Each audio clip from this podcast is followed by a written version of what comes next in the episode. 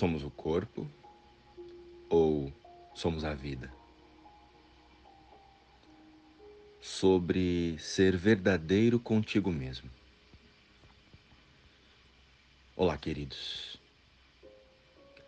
Há muitos séculos, a grande maioria das pessoas falam e acreditam em um ser superior, uma força extrafísica, algo que nos rege e nos guia acima de todas as coisas ou formas.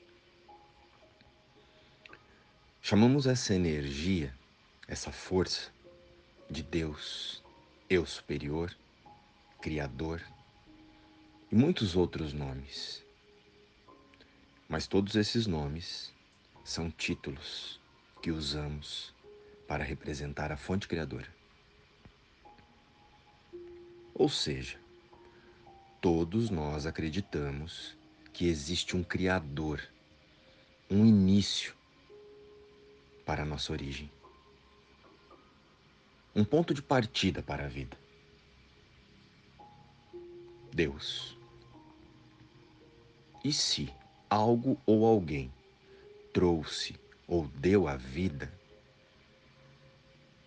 é porque já possuía a vida muito antes de qualquer representação do ser aqui no mundo.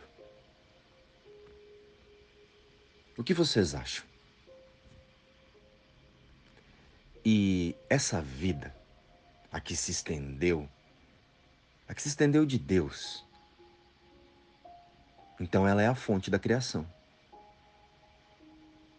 E não seria correto pensar que a vida contida em Deus é a mesma que nos mantém? A eterna, a imutável, a dotada de todos os atributos dessa fonte criadora? Sendo assim, faz sentido imaginar que a vida surgiu a partir do corpo ou que se manifesta através do corpo?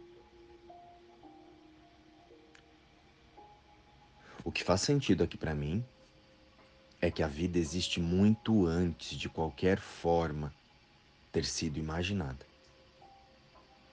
Muito antes de imaginarmos essa ideia de consciência fragmentada em corpos. O que vocês sentem em relação a isso? Então, qual é a idade da sua vida? Tempo de duração de um corpo? Ou a eternidade com Deus? Se a fonte criadora é eterna e nos criou a sua imagem e semelhança, a nossa realidade é com Deus. E a verdade sobre nós é a santidade e a eternidade. Não é? Não faz mais sentido dessa forma? Não faz mais sentido assim? Estamos aqui no mundo das formas, angustiados e se debatendo para tentar tornar real uma ideia, uma imaginação de vida em um corpo que em no máximo 100 anos será descartado. E será que a vida acabará com o corpo e vamos ganhando outras vidas? Ou a vida é sempre a mesma?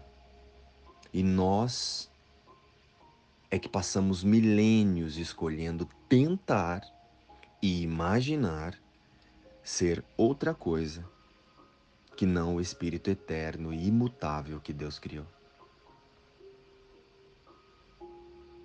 O plano de Deus para a salvação é o que o seu único filho, nós, o Cristo, Desperte para o fato de que a vida já é com Deus.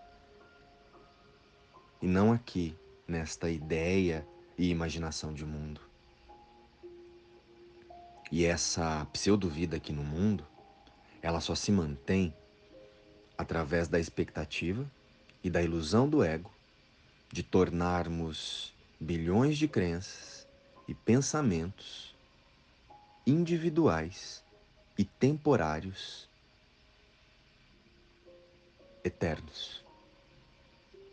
Tornar esses pensamentos eternos. E com isso, nós vivemos como se os prazeres reais estivessem no mundo e as privações estivessem no céu.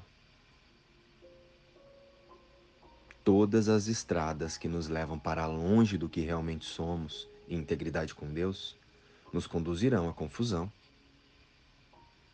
e ao desespero. Qual é o nosso nível de vontade de experienciar o mundo das formas em relação à nossa vontade de viver Deus? Quem é o tu que está vivendo neste mundo?